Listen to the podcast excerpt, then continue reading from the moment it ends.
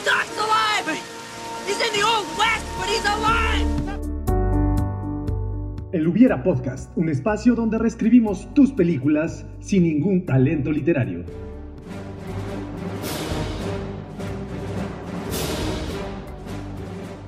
But tonight, we in hell! Porque nosotros creemos que el Hubiera sí existe. Slave! Will you remove your helmet and tell me your name?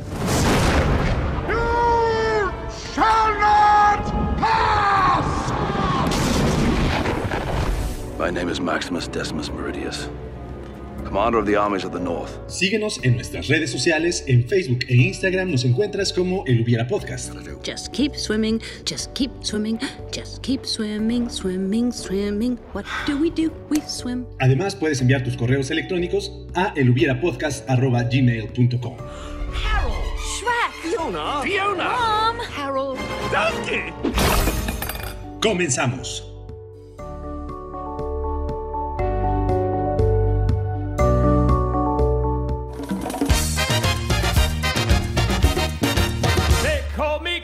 I'm the king of the rumba beat.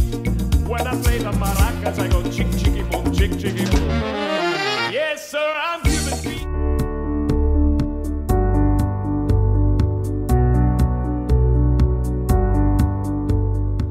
Eh, ¿Qué tal? Muy buen día, bienvenidos a esta transmisión de El Hubiera. Un episodio más, estamos aquí presentes, mi hermano Jorge Mena y yo estamos aquí. Y el día de hoy vamos a hablar de una película que representó mucho en nuestra infancia. Esta sí, la recuerdo con mucho cariño. Salió el mismo año que se estrenó la, la cinta ah, de El Rey León. Estamos hablando de 1994. Yo siempre presumí, antes de que darte la palabra, Jorge, este, quiero compartir esto rápidamente. Antes de. eh, antes yo decía la primera película que recordaba haber visto en cines era El Rey León, pero ahora recuerdo que en realidad fue Jurassic Park. Bueno, recuerdo que vimos otras películas anteriormente, pero recuerdo que vimos Jurassic Park en cine y Jurassic Park se, estrenó un año anterior. Pero bueno, ya estaremos hablando incluso de Jurassic Park en su momento. Jorge, bienvenido, muchas gracias por estar aquí. ¿Cómo estás? Muy bien, muy bien, Hugo. Muchísimas gracias. Eh, muchísimas gracias a todos los escuchas de Lubiera Podcast. Este, pues exactamente esta película eh, de la que vamos a hablar el día de hoy marcó pues la infancia de muchas personas. Este, y de hecho, todo aquel que haya vivido en la década de los noventas, al principio de, de esta década, se puede acordar muchísimo de esta película. Y obviamente el actor eh, protagonista de la película se volvió famosísimo después de, de esta.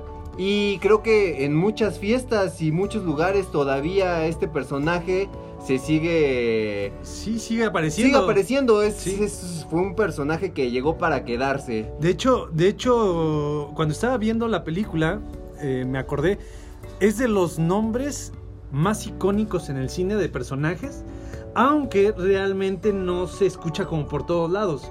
Pero yo pasa el tiempo y no olvido el nombre del personaje, que es, el personaje es Stanley Ipkiss. Claro, claro, este Stanley Ipki- Ipkiss y su papel como la máscara. Exactamente. Este, realmente es uno de los más icónicos. eh, volvemos, la, todo lo que fue década de los noventas y todavía hasta la fecha actual.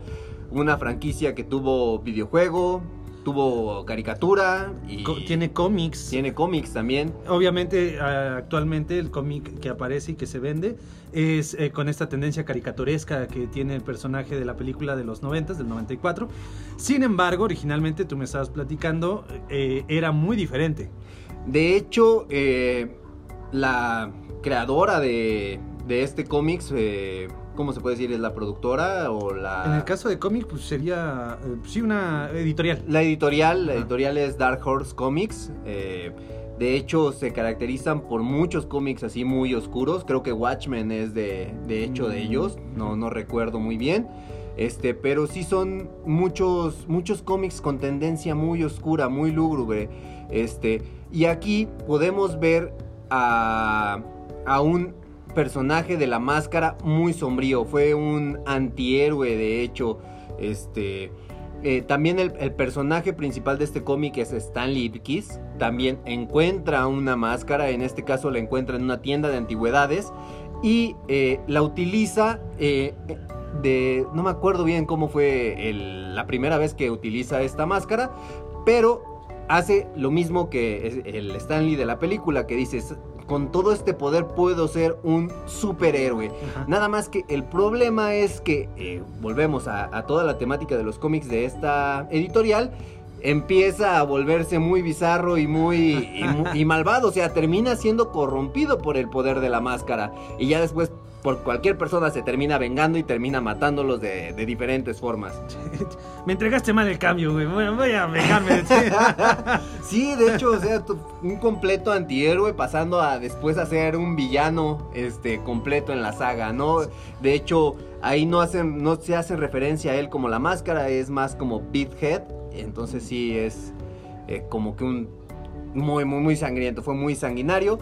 Eh, el, pro- el director de esta película es Chuck Russell y de hecho cuando lee el guion y todo, él dice, sí quiero participar, sí jalo, pero sabes que no quiero este, ese, no quiero ese tipo de, de película. Y hace que toda la historia cambie a que sea un- una película de comedia. Ajá, de hecho, eh, sí, viendo la película, si ustedes se ponen a, a observarla, tiene tendencia a estas caricaturas de los Looney Tunes. De hecho, hay una escena en donde están en la sala, en, su departamento está Stanley o Jim Carrey. Está él en la sala y tiene un, una, una almohada de Taz. Entonces, eh, eh, sí tiene como mucha tendencia este, este tipo de caricaturas que pues tendrán escenas un tanto incluso grotescas, pero al final de cuentas eh, tienen ese toque caricaturesco que hace que sea más amigable, que, que se disfrute, que pueda ser para toda la familia, aunque claro, con esa debida leyenda que dice no lo intente en casa, ¿no? Obviamente Sí, no te sí, vas a comer una bomba y no vas a sacar, eh, no vas a repetir humo y vas a sacar este, las agrudas con, con lumbre. Eh, Tenemos tener- alitas, tenemos alitas, puede- sí, claro, puede uno probar unas alitas que pueden causar el mismo efecto, pero una bomba no. Sí, no, no lo intenten en casa. Así vamos a empezar el podcast del día de hoy. No intente todo lo que digamos en el podcast en casa. Ok, Hugo, pues bueno, comenzamos con el primer hubiera. Ajá. ¿Tú qué crees que hubiera pasado si realmente este personaje hubiera llegado a ser de esta forma? Bueno, de entrada hubiéramos tenido un inicio de los, de los superhéroes en, en la pantalla grande eh, mucho antes del 2008. Porque si tú tienes bien presente, 2008 fue un año importante para estas películas del cómic, que fue cuando se estrena El Caballero de la Noche, se estrena Iron Man y se estrena El Increíble Hulk.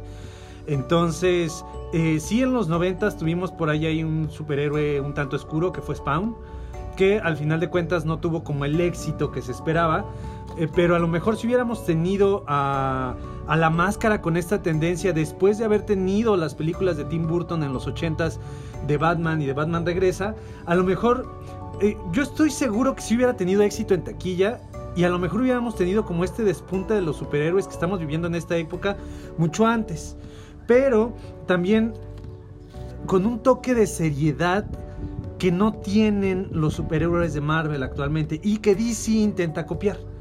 Porque ya todas las películas que se ven actualmente de Marvel tienen que tener este chiste barato del pastelazo. Sí, sí, sí. Que pues, pues llega a funcionar, pero en lo personal ya me llega a cansar.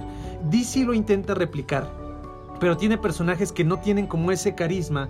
Y por ejemplo, Ben Affleck cuando intenta hacer un chiste se ve muy, muy forzado, muy, plástico. Sí, sí, sí. como- Entonces no funcionan, eh, no- como que se está forzando ya esta dinámica. Si en los 90 hubiéramos tenido esta película con este corte, yo siento que hubiéramos adelantado las películas de, superhéroe, pero, de superhéroes, pero con este corte oscuro, porque también en los 90 surgen cómics como La caída del murciélago o La muerte de Superman. Eh, creo que Arkham también este, sale ahí una, una serie La- también de, de Batman, que Sí. también es así como que muy oscuro, en donde este es la, la locura de Arkham, creo que se llama el cómic, donde a Batman lo encierran de hecho en Arkham y sucede un par así que tiene, medio sí, tienen, creo que, creo que simplemente se llama Arkham Asylum.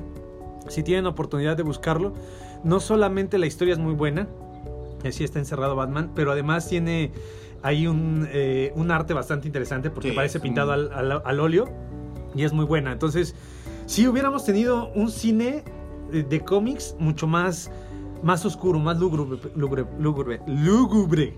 Ahora, ahora no, ahorita que lo estoy pensando y, y- y- y checo todo esto, quién sabe si, si realmente la máscara de este cómic o, si hubiera llegado a, cierto punto el, estar en la pantalla grande esta película con esta temática, sería más o menos Deadpool. Eh, sí, Deadpool, Sangriento, Deadpool pelo serio. vengarse, sí, sí, sí. Pero si te fijas, eh, incluso no es la primera vez que ocurre. Digo, Deadpool hace lo que se conoce como romper la cuarta pared, que es hablarle al público. La máscara, yo recordaba que lo hacía más veces y solamente lo hace en una ocasión. Cuando está Recibe el rescatando- Ajá. No, de hecho, cuando recibe el Oscar, si te fijas, no está rompiendo la cuarta pared. Porque no está volteando a ver al público. Lo hace de forma, este. Eh, viendo hacia otros puntos, como viendo a un público que no es el que está viendo la película. Ah, cierto, cierto. Eh, cierto. cuando lo hace es ya al final cuando va a rescatar a Cameron Díaz. Hay una escena en donde dice algo así como, no sé, eh, te- qué felicidad, ¿no? Nada más es una pequeña frase, pero voltea a ver en ese momento sí la cámara. Y es la única vez que rompe la pared, la cuarta Ah, pared. Cierto. Pero este, esta máscara es más similar a Deadpool en cuanto a su humor. Lo que le falta es esta parte agresiva y sangrienta que tiene Deadpool. A lo mejor no hubiera tenido la parte cómica, pero hubiera, sí hubiera sido un poco similar a Deadpool en cuanto a, a la sangre, Sí, sí, sí. sí, en cuanto a la venganza. Ahora, bueno, pues, vamos al, al siguiente punto. Aquí, por ejemplo, este. También mm, fue una de las películas que ayudó a catapultar la carrera de Jim Carrey. Posterior de que hizo Ace Ventura. En Ace Ventura, yo pienso que es un buen trabajo. Nada más que realmente no me termina de, de convencer tanto. Me gusta muchísimo su, su actuación, su papel en la máscara. Pero también aquí. eh, marcó el inicio de la carrera este, de Cameron Díaz. Sí fue su, su ópera prima, bueno, no, en, actores no se llama ópera prima, fue su, eh, su obra debut. Fue la primera vez que aparece en la pantalla. Es más, la- no la primera vez que aparece en pantalla grande, la primera vez que aparece en pantalla, ni siquiera había salido en televisión. Entonces, eh, sí marca eh, la aparición en el cine de una actriz que si bien no tiene los, los mejores dotes histriónicos, sin lugar a dudas marcó la década de los 90 e inicio de los 2000.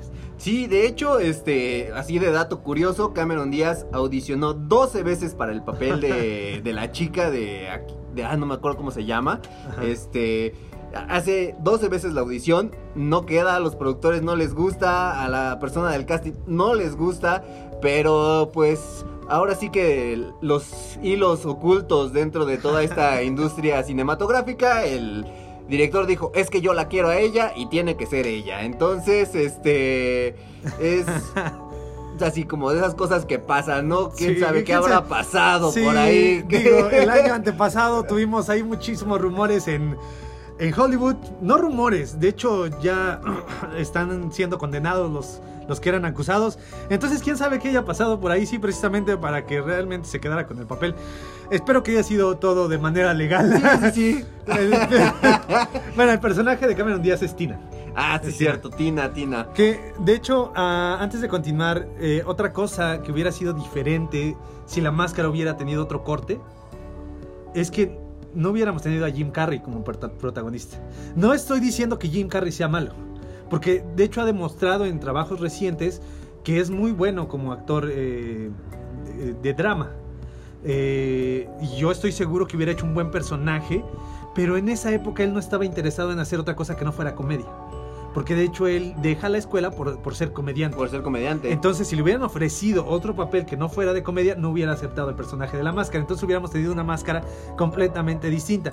También los demás personajes, que al final de cuentas todos tienen cierto toque, a pesar del villano, eh, de que es, eh, pues sí es malvado, también tiene un toque caricaturesco. Sí, sí, sí, no es, no es un villano, no es un malote, malote. O sea. Dices, ah, no, no sé, sí, sí, le falta maldad a ese hombre. Entonces, al final de cuentas, hubiéramos tenido una película no solamente con una historia distinta, sino con un reparto distinto. Que no hubiera sido lo mismo la semana pasada que hablamos de Ghostbusters. Que a lo mejor si hubiéramos visto eh, una historia distinta de viajes intergalácticos o entre dimensiones, pero sí podría ver esa película con los mismos actores. Bueno, ahora, ahora diciéndolo de esa forma, a ver, ¿qué hubiera pasado si en el casting hubiéramos tenido otro actor? Pero, o sea, bueno, así como que pensando, se me viene un actor eh, dándole el toque a esta película de forma de cómic, siendo un así como que una persona bizarra. ¿Quién sabe? Este... eh, ay, se, ¿De qué se película? su nombre. Pa- no, si, si esta película hubiera sido con el, o sea, con el guion original o con la temática original, este, el joven manos de tijera, Ah, eh, Johnny Depp. Johnny Depp, quién sabe, o sea, hubiera funcionado Ah. como un actor así medio loco, bizarro, loco, o sea, no sé. En, en los noventas, precisamente, él también iba iniciando su carrera. Y... ¿Quién sabe si se, también... se me antoja, eh, se me antoja, hubiera estado interesante. ¿Quién sabe si hubiera funcionado? Si él hubiera aceptado también el papel. Eh, en ese entonces, digo, aquellas personas que siguen la carrera de Johnny Depp sab- sabrán que actualmente ya no es el, eh, el- no tiene las capacidades histriónicas que tenía precisamente en los 2000 o en los 90 pero hubiera sido una propuesta distinta e interesante. Digo, actores eh, de los 90 que eran como que son como muy reconocidos. De hecho, a uno lo tuvimos interpretando a, Bla- a Batman, quién sabe, George Clooney. Ah, no. No, no, no, no creo que hubiera, que hubiera funcionado. Otro, otro por ahí tenemos a Tom Cruise. No, No. no, tampoco él era más de acción. Bueno, quién sabe, él es de acción. Eh, En ese tiempo no era, o sea, acción yo me acuerdo que más bien fue como a los 2000 cuando fue Misión Imposible, creo que es del 98, ya a Sí. finales pegado al 2000, que se volvió este este personaje este de acción. Creo que antes era más de tintes románticos, comedias románticas. eh, Ah, está John Travolta. Ajá, también, pero no, o sea, este, el mismo ¿Tom Cruise? Tom Cruise, o sea, no tiene personajes tan, tan heroicos anteriores Sí, a Misión Imposible. Sí, él tiene, él es el protagonista de Top Gun, que incluso va a salir su, su siguiente su secuela. Este año estaba programada, si no me equivoco. Este, sí, sí tiene eh, papeles que tienen eh, este corte eh, de ¿Heroico? acción heroico. Sí, sí, Top Gun es como su, su tope. Sí, ha- sí llegó a ser comedias románticas y demás. Pero no, otro, otro que pudiera aparecer es este Russell Crowe. Pudiera funcionar. Digo, en los 90 venía, digo, no estaba tan grande. Pero pues en 2000, 2000 cachito hizo Bueno. Gladiador. A- Ahora, ahora estamos hablando de que tú dijiste, mencionaste a John Travolta. ¿Quién Sí. sabe? Porque Quentin Tarantino en el 94 hace Pulp Fiction. Ajá. Entonces, ¿qué hubiera sido si la máscara hubiera sido eh, dirigida por Tarantino. Y ahí hubieras tenido a John Travolta? Sí. John- la, la carrera de John Travolta cambia enormemente después de Pulp Fiction. Siempre decían era el ñoño de Hollywood. Y Sí. ya le que le pone Tarantino un arma en Pulp Fiction. Y, o sea, tuvo un segundo aire su carrera. Sí, entonces, porque de hecho ya nadie lo, estado- ya no lo consideraban para las películas a John Travolta. John Travolta ya no, después de, digo, su, en su currículum tenía mira quién habla, mira quién habla también, mira quién habla después, mira quién habla después de que todos ya empezaron a hablar. este, Vaselina. Que, que, que, que- que si bien sus primeras películas no eran malas, tenían otro corte completamente Sí, distinto. sí. Entonces ya empezaba a perder todo el éxito que tenía y a Tarantino se le, se le ocurre ponerle una pistola en la mano y se convierte en el actor que es actualmente, que es totalmente distinto, con un porte eh, que tú si lo ves en la calle y dices, güey, me cambio de, de acera. Sí, sí, sí, o sea. Sí, o sea, de- la verdad no sé por qué no lo ha planteado la gente, pero yo en lo personal sí lo veo peleando contra John Wick o algo por el estilo. Sí, sí, sí, siendo un villano también, o sea, de, de gran altura.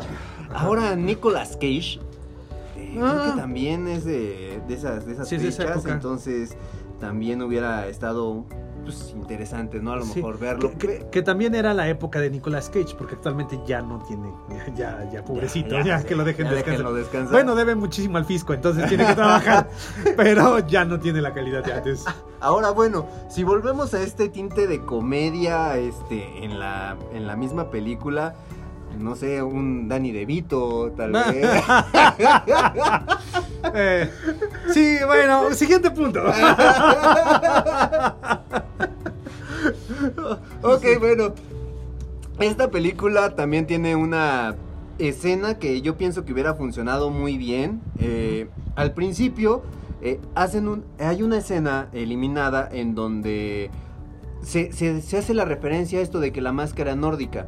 De hecho, empieza como un tipo... eh, eh, no cementerio, un entierro vikingo en donde están haciendo la procesión los vikingos cargando la caja y depositándola. O sea, de hecho le iban a enterrar para, para esconder esta, esta máscara malvada que estaba poseída por el espíritu de Loki. Porque si, si hacemos, si vemos que por ejemplo esta, esta máscara potencializa los deseos más reprimidos de, de las personas que, que la pueden poseer, pues obviamente este, en esta época de los vikingos, pues realmente ahí sí hubiera sido un Atila el Uno, o sea, una, Sí. una persona muy, muy mala el, el que la el que la poseyera, o sea, Sí. de hecho los vikingos se caracterizaban por eso, o sea, ser unos despiadados sanguinarios al momento de que hacían ellos algún tipo de conquista, ¿no? Sí, que más que eh, sanguinarios eh, simplemente por ser eh, violentos, eh, tiene más que ver con el hecho de que ellos no temían a la muerte. Incluso ellos buscaban la muerte a través de la batalla, ¿no? Por ir al Valhalla.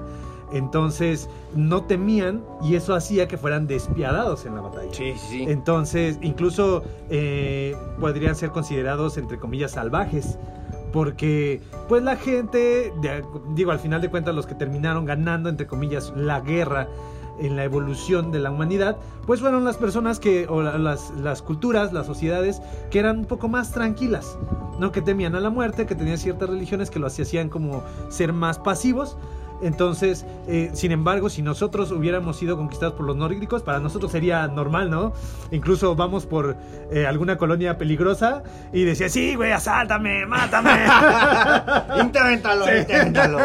Por el Valhalla. A ver quién muere primero.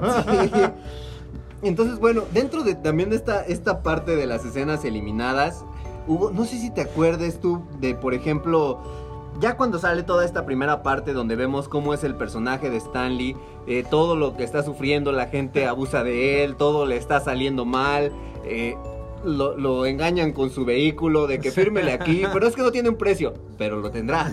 Este, ya, ya que por fin quiere hacer su obra buena del día aventándose del puente para salvar a una persona en desgracia y se da cuenta que es una triste máscara. De hecho, ahí si te pones a- si pones atención se ve que Jim Carrey tiene un reloj en su mano y bueno, ya llega a su edificio y la señora Pigman le dice, "¿Qué horas son de llegar? ¿Qué no se da cuenta qué horas son?" Y él dice así como que, "No, no me doy cuenta." Es que realmente esa escena que se eliminó es en donde la banda, que después la máscara se, se venga de ellos en el callejón, le quitaron su reloj. Ok. Esa escena fue eliminada y que también, pues yo pienso que le pudiera haber dado un sentido más al de por qué se venga de estas personas. Sí, porque, bueno, eh, si tú ves la película, funciona sin la primera escena. Y con la primera escena hubiéramos tenido como más esta eh, referencia, más que un programa de televisión, porque lo, mencionan a Loki en un programa de televisión que simplemente sale en algún punto de la película. Hubiéramos tenido más referencia a esto. Sin embargo, no fue necesario. Funciona la película.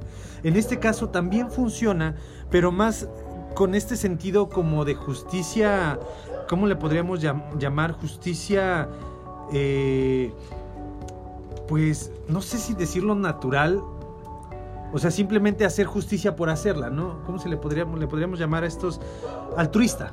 Una, situación altruista porque yo sé que tú eres malo, me vo- voy a hacer algo contigo, voy a hacer justicia contigo, aunque no me has hecho nada.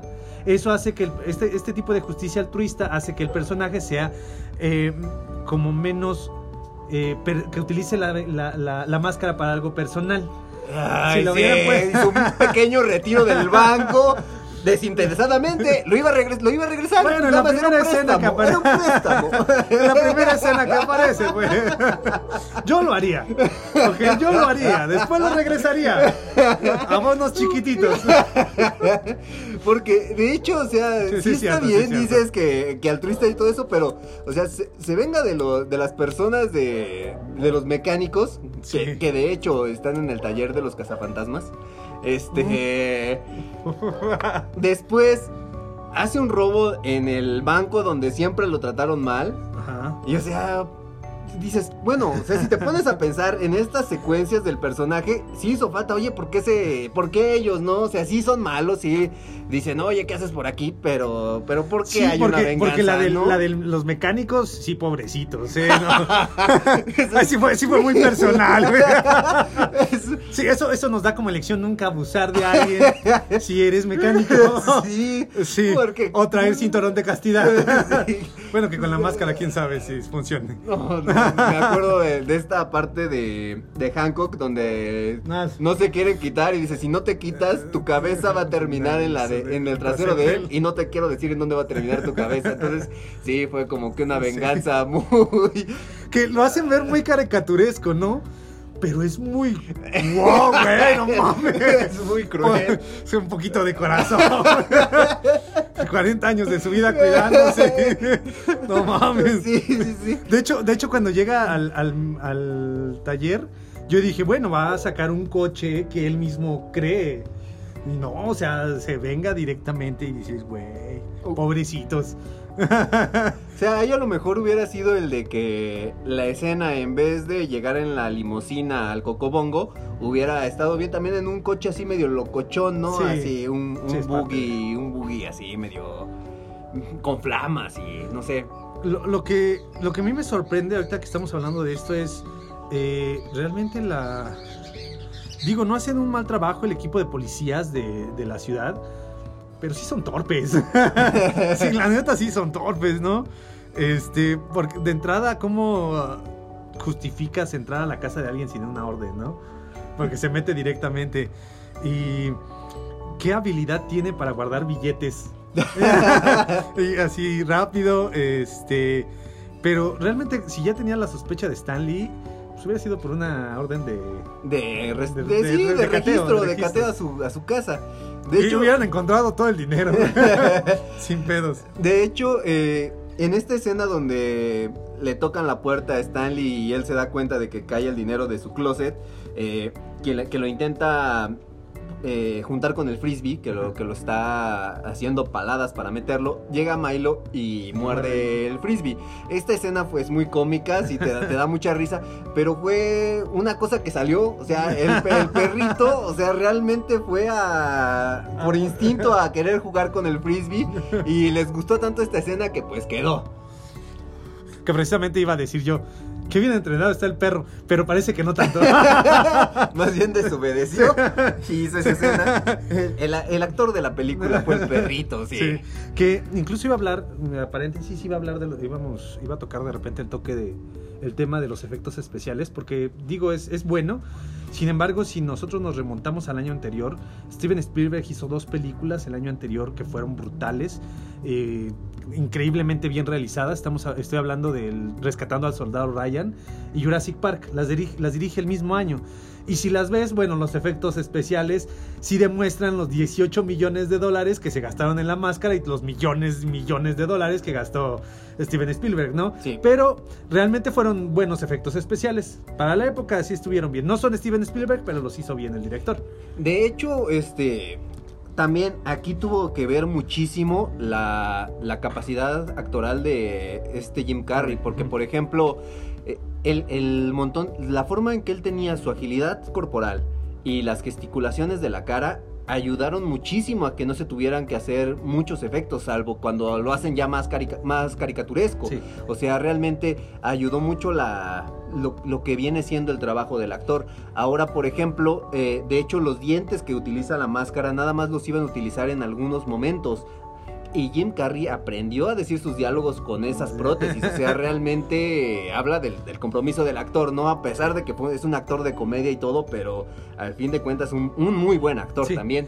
Que, como dije en un principio, digo, en la época se- él se enfocaba en la comedia. Sin embargo, eh, actualmente se dedica a papeles más serios y demuestra su, capacidad histriónica. Estamos hablando, si nos vamos incluso a los noventas, de Truman Show, eh, que es esta película en donde él está dentro de un reality show y no lo sabe. Todas las personas a su alrededor son actores. Ahí hace un muy buen trabajo y no es una película de comedia. Si ven Eterno Resplandor de una mente sin recuerdos, otra película en donde demuestra su capacidad histriónica y que al final de cuentas eh, tiene que ver eh, con- por cómo él, se enseñó a hacer gestos y se enseñó a, a- a exagerar. Y eso le ayuda a que ahora que ya no tiene que exagerar tanto en sus papeles, lo hace bien. Ahora, eh, que mencionas esto de Truman Show, no sé eh, si a ti te pasó, pero durante esa, esa época, estamos hablando de los noventas, eh, Los 2000. yo, yo tenía entre 6 hasta 16 años, eh, que justamente yo, todo, yo todos los personajes o todo lo que quería de ver de Jim Carrey tenía que ser comedia. Sí. Y, salió justamente de Truman Show. Yo me acuerdo que fui a un videocentro a rentar esa película Sí. y, y yo lo que esperaba era azotarme de risa. Y lo ves y te- realmente me desilusionó un poco la película en su momento. Ya la vi después, o sea, ya la, la he visto ya por así con mi edad y realmente es, buena. es muy buena. Es muy buena película, pero sí, como que todos en esa década sí queríamos ver a Jim Carrey en puros papeles cómicos. cómicos. De hecho, tiene una película que se llama eh, The Majestic, que ah, él interpreta a un comediante, pero la película es totalmente trágica. Y a mí me, me ocurrió lo mismo. Yo no, yo no fui a un videocentro ni a un blockbuster, que este, ya podemos decir las marcas porque ya murieron ambas, ambas corporaciones. No, no es así Netflix, entonces no podemos decir Netflix. yo fui a un videopiojito, como lo conocíamos anteriormente, Ah, sí, sí, que eran estos centros de renta de películas, de- videoclubs. En todas las colonias. Pero que, había. se, pero que se encontraban en todas las colonias y que te anotaban las rentas, las películas que rentabas en una libreta, porque todavía no estaban las computadoras. Te anotaban en una libreta, ahí eh, renté esta película y me decepcionó por lo mismo, porque yo decía, es que quiero ver a Jim Carrey y quiero carcajearme, porque recuerdo que cuando vimos Seis Ventura 2 en el cine, morí de la risa. Entonces, queriendo ver como que la misma línea, ves una película dramática y dices, no, pero después te das cuenta que son películas muy buenas, solo que no es lo que querías. Sí, en ese momento no estabas listo para eso. No estás listo para esta conversación. Efectivamente, sí. Y, y como a muchos actores le pasó a este, el actor de Star Wars, que Mark hizo al- Mark Hamill, justamente que fue muy encasillado en su papel de Luke Skywalker y no hizo nada más. O sea, No. realmente toda la gente lo encasilló en ese personaje. Y a Jim Carrey en su carrera, en, en esta década de los 90 era eso. Tenía que ser comedia. Y sí, lo vemos hoy en día con eh, Robert Pattinson, que está muy, es muy criticado por su papel que va a interpretar de Batman, de Bruce Wayne, pero porque fue encasillado por Edward Cullen en Crepúsculo. Sin embargo, si empezamos a indagar un poquito en su filmografía, él ha intentado salir de este estigma que tiene y esperemos que lo logre hacer con esta- este personaje de Batman, que ya lo hizo muy bien con la película del Faro la- el año pasado, pero ahora habrá que ver qué hace con, con Batman en esta película que se va a estrenar. Esperemos que después de todo esto del coronavirus, si se estrene el próximo año, Este, pero si lo logra, pues sí que le, que le vaya bien como le está yendo a Jim Carrey. Que, Sí. que si bien no tiene la fama que tenía en los noventas, sí está haciendo buenos trabajos y ya vemos personas, yo me incluyo, porque sí espero ver eh, cuando sale el- otra vez el nombre de Jim Carrey en los pósters, yo quiero verlas. Aunque no sean tan buenas. Porque sé que, sé que él se va a entregar Sí, en su papel. sí, va a ser un- una actuación buena, muy Sí. buena. Eh, pues es lo que pasa con este Tom Hanks. O sea, hay veces que dices, va, va a estar Tom Hanks. Bueno, voy a ver la película por Tom Hanks, Sí. ¿no? por lo que es el aunque, señor. aunque esperemos que sobreviva nuestro querido señor Tom Hanks que tiene coronavirus. Coronavirus, sí. Es su esposa. Pues, su esposa no hay tanto problema. No, no es cierto. Eh, siguiente punto. siguiente. Bueno, bueno, entonces, como decíamos, estos, estos personajes de los policías, de hecho, el, el comandante sí como que quiere encarcelar a Jim Carrey y el personaje de su segundo es muy tonto. De hecho, este, cuando le dice... Es que FTF tiene, tiene una farmacia. Dice, el idioma del F. Yo no entiendo eso. Bueno, que le vaya muy bien. Dices, oye, Doyle, ayúdale un poquito, ¿no? Entonces sí son, sí son unos policías muy tontos. Pero, por ejemplo, eh, sale el positivo de que las huellas de Stanley están en algunas de las monedas que quedaron en el asalto del banco. De hecho, mandan a hacer la, la orden de arresto y todo, pero si te acuerdas lo arrestan hasta que tiene la cita con Tina en el parque en la noche. Y se ve, bueno, la, el tiempo en las películas es muy diferente, Pero pues dices, se ve como que es en la tarde y por qué se esperan hasta en la noche, por qué, o sea, cuánto tiempo transcurrió una redada y lo hubieras agarrado en el momento. Es no, que- no es una persona muy hábil que digamos tampoco Jim Carrey ¿Qué- para poder escapar. Que de hecho me sorprendió las habilidades que demostró cuando entró al Cocobongo sin que nadie se diera cuenta y logró quitarle armas a algunos de los guardias. Dije, güey, ¿en qué momento aprendió todo eso? Se, se le quedó un poquito de la máscara o qué Todo pedo. el talento oculto de Stan Lipkiss. Que, que con sus pijamas, eh, bueno, Eh, para camuflajarse, sí. Tenían un cierto tejido óptico como el depredador, creo. que, que de hecho, o sea, estamos hablando de que no son tan buenos los policías, pero lograron deducir que era él por la pijama. ¡Ah! sí. ¡Eh, ¡Guau! Punto para ellos, sí, sí, sí. No, esas pijamas, solamente hay uno de, un de ese tipo de pijamas en la ciudad. Sí, son las No, de no, sí. Sí, Estoy seguro que las, estoy seguro que él, él mismo se las teje. No creo que las venden en otro lugar. ya no dormiría con ellas. O imagínate una investigación así más profunda de que fueran a, no sé, una tienda departamental allá en Estados Unidos, un Macy's, algo así, este, ver todo el inventario de pijamas y en dónde, a todas las personas que pagaron por una pijama como esta, ¿dónde están los recibos? Solo fue Stanley Ipkiss. Solo tenemos un nombre. Sí. Pagó con tarjeta. o sea, dices, no, tanto tiempo viendo NCIS, este, mentes criminales y todo, sí, claro. Bueno, estamos hablando de que en, los, en 94 no eran tan famosas estas series. Bueno, bueno, sí. De- pero deberían de haber este, apegado un poquito. de- Deberían de ver un poquito más la tele. Sí, sí, sí.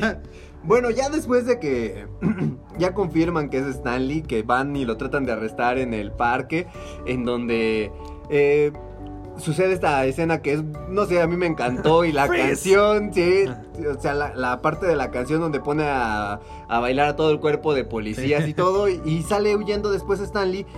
¿Por qué se quita la máscara? O sea, estás huyendo, puedes hacer lo que quieras con el poder ilimitado que te da esta este artefacto, ¿por qué te lo quitas? ¿Por qué no sigues huyendo siendo Mira. la máscara, no? Me gustaría decir que, que es eh, por un poco de la personalidad de Stanley Ipkiss. Sin embargo, no. O sea, digo, sí, demo- sí demostró una evolución a lo largo de, de la historia, pero. Pero no tiene tanto peso moral, Stanley. O sea, no tiene tanta moralidad en su, en su ser. Es, es un, es un mueble. o sea, es un güey que no, no, no O sea, es más, cualquier otro personaje pudo haber sido el personaje principal y él no. Pues es gris. sí, sí, sí. no, no sé. O sea, ¿y, y qué hubiera pasado? A ver, vamos a ver. ¿Qué hubiera pasado si él hubiera seguido en su papel de la máscara y hubiera intentado escapar? O sea, digo, güey, puedes, tienes el poder ilimitado, o sea, en el remolino tipo Taz, o sea, huyes y te vas a donde quieras. Y un guiño, un guiño a Spider-Man eh, trepando las paredes. Sí, porque la cantidad de referencias que hacen en la película es buenísima. Entonces, es, es- es bastante suficiente y hubieran podido hecho mucho, eh, pudieron haber hecho mucho más guiños a una mezcla de superhéroes y hubieran podido escapar de una forma más brillante, con super, superpoderes. Sin embargo, también hay que tomar en cuenta los 18 millones de presupuesto, ¿no? Ah, bueno, sí, también. O sea, hacer más escenas con efectos especiales, eh, sí salía caro y tenían que poner un perrito con máscara. Claro, la, la mayor parte del presupuesto se fue en eso y efectivamente y, y fue va- valioso. Valió eh, la pena. la aportación de Milo Sí. a esta película. Claro que sí. Bueno, entonces ya Stanley se quita la máscara, eh, la, la reportera le ayuda a escapar, que se lo lleva en su auto. eh, están en, el, en un periódico, o sea, güey, tengo las llaves del mejor escondite donde se te puede ocurrir, es en un periódico, nadie entra ahí. Sí.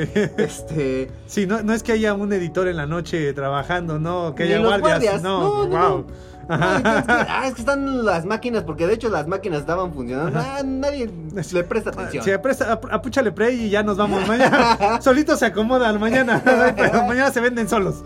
Entonces, bueno, eh, Peggy entrega a Stanley eh, con Dorian.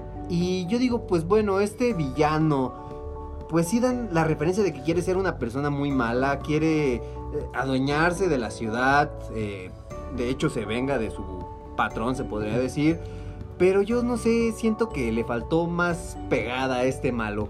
¿Qué, hubiera sido con un malo más malo? Dos cosas que, que me vienen aquí en, uno que es otro hubiera.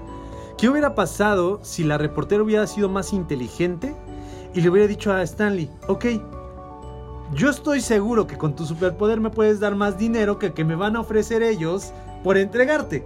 Primero, y hubiera sido también como que eh, un personaje extra, otro villano, o sí, un villano entre comillas dentro de la historia. Y hubiera estado padre. Manipula, una manipuladora, Sí, una pelirroja manipuladora. Sí. sí. Toda película necesita una manipuladora pelirroja pechugona. este, ¿y qué hubiera pasado si hubiéramos tenido un mejor villano? Hubiéramos tenido una mejor película. La película es buena. Sí, no, sí. es buena la película, pero hubiera estado, hubiera sido también, eh, obviamente Norma, eh, tú vas al cine, estás viendo una película y casi por lo general muchas de las de las tramas de Hollywood es te llevan un comienzo, una trama y hay veces que los desenlaces sí son un poco apresurados. Entonces, también esta parte fue de que ya, ¿sabes qué? Güey, nada más nos queda media hora de película y necesitamos resolver todo en chinga, ¿no? Sí. Pero hubiera sido también un. O sea, un- que hubiera costado un poquito más de trabajo, ¿no? Que el villano hubiera representado más. Sí, hubiera tenido más amenaza, hubiéramos tenido una mejor... Porque incluso la forma en la que le quitan la máscara es muy tonta. En la forma en la que lo convence, ok, yo entiendo que a lo mejor es un personaje muy sexual. Es Cameron Díaz. Y es Cameron Díaz. es su primera película. o sea, iba a ser- Por algo después de 12, de 12 castings quedó. O sea. Sí, y habrá que ver qué tipo de castings fueron. Pero, este. Digo, tengo la máscara, tengo la máscara con superpoder, no la voy a tener una sola mano, ¿no? Me la guardo y después me encargo de dar el beso. Hubiéramos tenido, si hubiera estado más interesante ver un personaje que incluso, que incluso construye un imperio con base en la máscara y después tener que destruirlo, hubiéramos tenido un Stanley Ipkiss vengador. Y tenemos otra película con un vengador Sí, encapuchado. Si, ustedes creían que en esta película no podía caber un vengador encapuchado, claro que Claro sí. que sí. Tiene cabida. Ahora, bueno, patean la, patean la, la máscara, la máscara sale volando. Y siendo de llena de emoción esta parte del perrito. O sea, digo, no hubiera funcionado nada sin el perrito como brinca tipo CR7 en su cabezazo de más de 2 metros con 53. No, nada de eso. Milo, Milo cachando la máscara. De, de hecho, eh, esto me hizo pensar en la película de la que podemos hablar la próxima semana, que es Space Jam. Porque es Oh, una sí. escena muy similar a cuando, cuando va a ser este. que todos los, los las caricaturas van detrás del el balón que también está este, volando en el aire el balón. Ah, sí. Entonces me recordó mucho esta escena. eh, es una escena. Tiene su carga ten- de tensión. caricaturesca al final de cuentas. Pero es buena. Y cuando la atrapa y se la pone. Ahí sí es superior la película. sí, sí, sí, sí. Sí.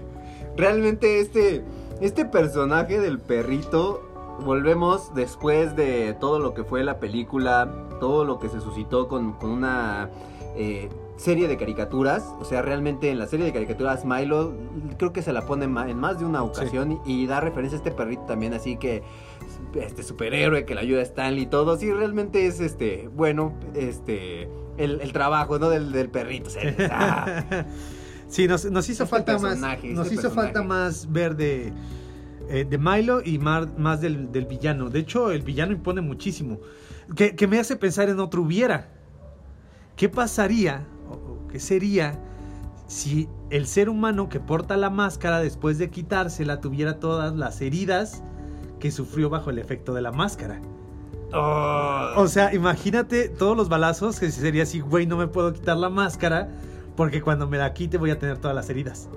O, o tiene que, o tienes que esperar a lo mejor un tiempo de recuperación, Sí. ¿no? En lo que tu cuerpo empieza a reconstruirse. Ya, ya me imagino, es- Stanley después de, de comerse la bomba, Sí. o sea, hubiéramos tenido un Sí. reguero de vísceras por todos lados. Sí, estaría así. Este, bueno, eh, su, su menor preocupación es la gastritis que le desarrolló, joven. Yo creo que tenemos que empezar a trabajar en conectarle las tripas. Que Vamos a con- conseguirle un estómago nuevo. Sí, este, ¿quiere, ¿quiere llevarse su estómago en una bolsita? Sí, y yo creo que ya no va a poder comer nada sólido, joven. en, muy, en mucho tiempo. Mucho- Va a tener que, que- que- que consumir suero. Ahora, bueno, ya, este. Esta película eh, New Line Cinemas quiso armar toda, hacer toda una franquicia de esta película porque quedamos, o sea, fueron que 18 millones de presupuesto Sí, y una recaudación de más de 300 de mil. 300 de 300 millones. Entonces, Ajá. realmente fue un éxito rotundo de taquilla. Ahora, haciendo el paréntesis, Jim Carrey nada más recibió unos ah, 450 mil dólares.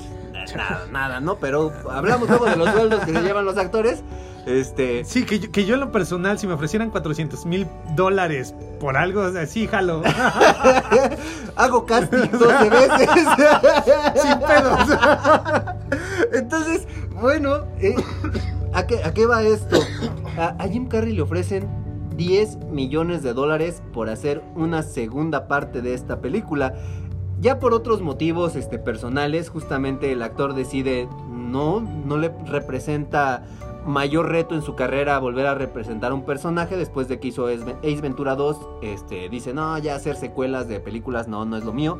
Este, pero ¿qué hubiera pasado si hubiéramos tenido esta segunda parte con el Stanley Ipkiss y la máscara como tal, con Jim Carrey? Eh, digo, su secuela, que fue El Hijo de la Máscara, fue una... per- o sea, perdieron muchísimo dinero. Este, no alcanzaron a recaudar la cantidad que se requiere porque, eh, para que sepan, si no lo saben, una película se tiene cierta inversión y es solamente de la producción. Si fueron 10 mil millones de dólares, bueno, a esa cantidad se le debe de multiplicar por dos la cantidad que se utiliza para mercadotecnia y publicidad. Entonces es lo mínimo que debe recaudar una película. En el caso de la máscara 1, lo le estamos hablando de que lo multipli- multiplicamos por 200. Y en la película de la- del Hijo de la Máscara recuperó la mitad. Y eso tiene que ver, bueno, por el hecho de que no lograron conseguir a Jim Carrey para el, personaje, para el personaje de Stanley Ipkiss. Entonces tienen que hacer un ajuste al guion. Hacer toda una reingeniería a la historia. Y es donde falla. ¿Qué hubiera pasado si hubiéramos tenido a Jim Carrey? Bueno, de entrada, las, las salas de cine se hubieran llenado por el simple hecho de tener el nombre de Jim De Carrey. Jim Carrey. Entonces hubieran recuperado la inversión sin pedos. Pero al no tenerla, al no tener el nombre de Jim Carrey, bueno, es donde cae por completo la franquicia, no logra armarse toda una saga y quedamos en solamente una segunda parte pues mediocre.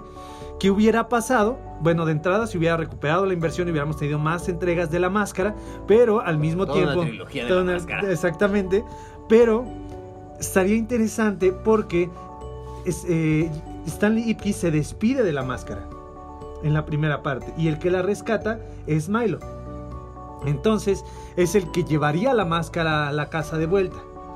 ¿Qué, qué haría Stanley Ipkiss? O sea, tendría que ser una situación sumamente dramática para que él diga, ok, vuelvo a Vuelvo a ponerla. ponérmela. O sea, a mí, no sé, se me ocurre un tipo búsqueda implacable que secuestren a Tina. Ajá. Este, y que Stanley hubiera, o sea, toda hubiera este girado en torno a un Stanley vengador queriendo rescatar a Tina ¡A de, de una no sé, una célula de rusos malvados en la- o los libios O, o los Yakuza. o los yakuza, sí hubiera estado también O del O sea, padrino. De Mafia yo digo, italiana. Yo, yo digo que hubiera sido una trama de ese tipo de la película, darle Sí. un toque más de superhéroe justamente a, a este personaje, tratando tal vez de rescatar a su amor, ¿no? Yo Sí. pienso, o tal vez, quién sabe si hubiera funcionado, volvemos a esta parte donde él ya se casa con Tina, tienen un hijo y este, pues sucede Sí, ahora sí que el, hijo de la máscara, ¿no? Los genes. Ahora estaría raro, interesante, muy bizarro eso de, de cómo fue la reproducción de la máscara, ¿no? Pa- Para que los genes llegaran de esa forma. Entonces, digo, Sí, les gusta ah. experimentar. Hizo 12 castings, güey. Obviamente le gusta experimentar allá. Cosas, cosas nuevas.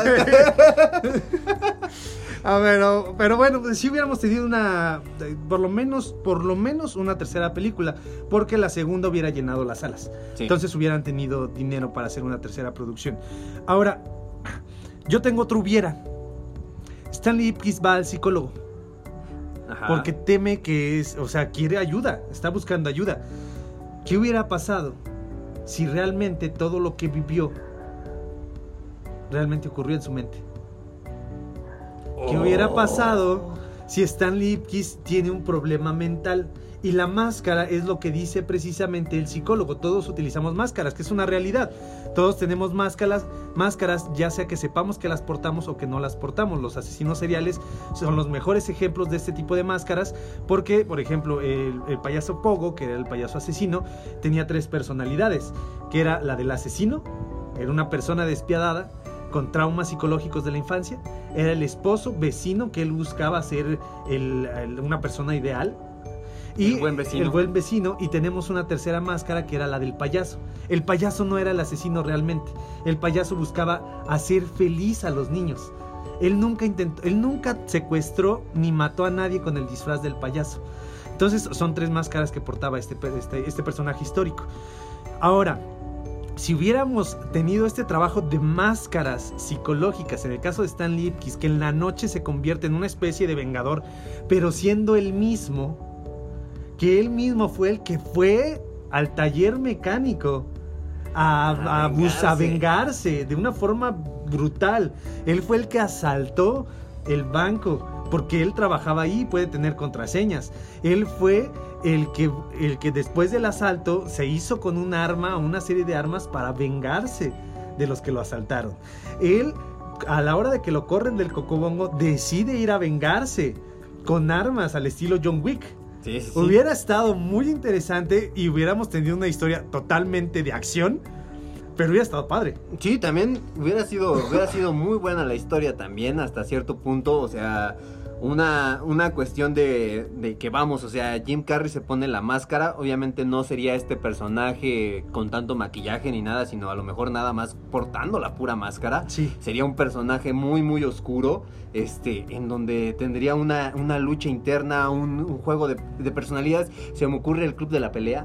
Algo así. Algo así, como que la personalidad buena, el, el buen tipo retraído, tímido y demás, y su personalidad malvada que, que se encarga de hacer todo esto. Entonces, si hubiera sido una, una- un tráiler psicológico le llaman, ¿no? Sí. Así como que con mucha atención. Y ahí a lo mejor los policías hubieran este, tomado realmente Un mayor papel, relevancia, sí. ¿no? Para desenmascarar todo esto. De, de hecho, este.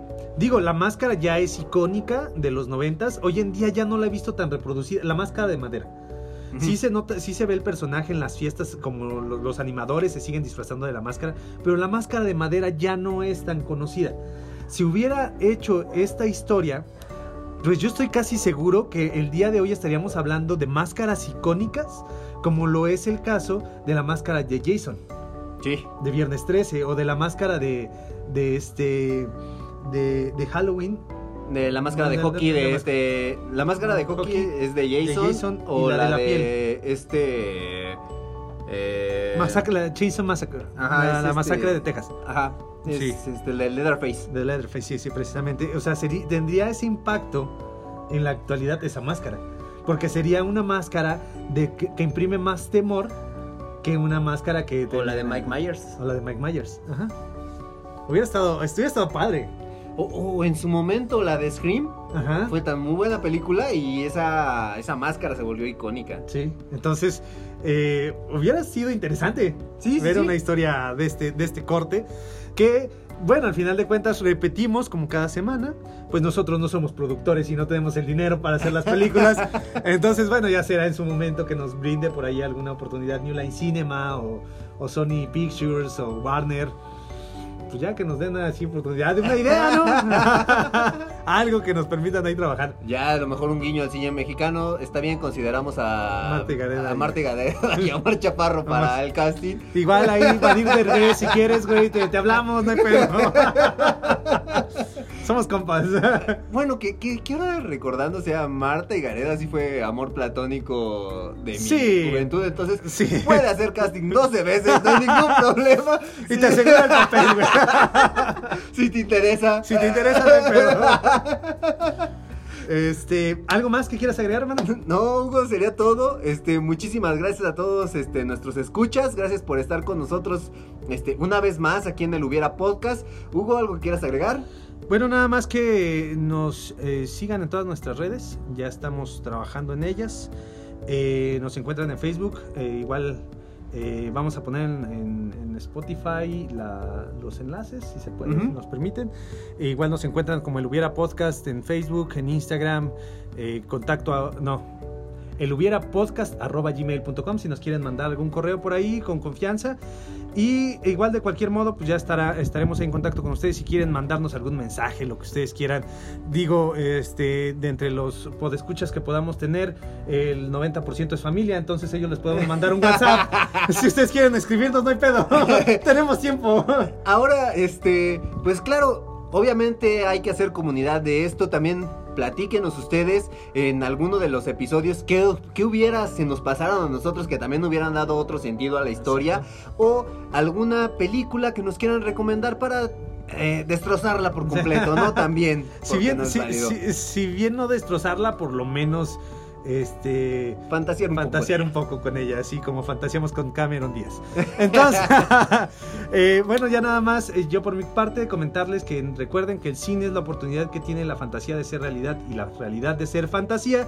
La próxima semana vamos a hablar de Space Jam, si me lo permite acá Jorge. Claro que sí. Y otra película pues, precisamente que marcó nuestra bueno, mi infancia en lo personal, sí me Sí. marcó, Space Jam.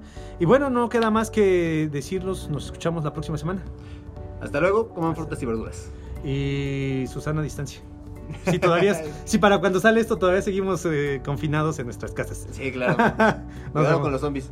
Sí, y, si- y si ya hay zombies para cuando se publique esto, este, bueno, espero que sea- ser de los sobrevivientes y si no, este, pues espero yo haberme encargado de mi hermano. No te preocupes, yo te mato. No, no voy a dejar que nadie más lo haga. Te daré una muerte digna. Exactamente, o te tendré en mi sótano. O sea, jugando. ok, nos vemos. Sale, nos Hasta vemos hasta luego.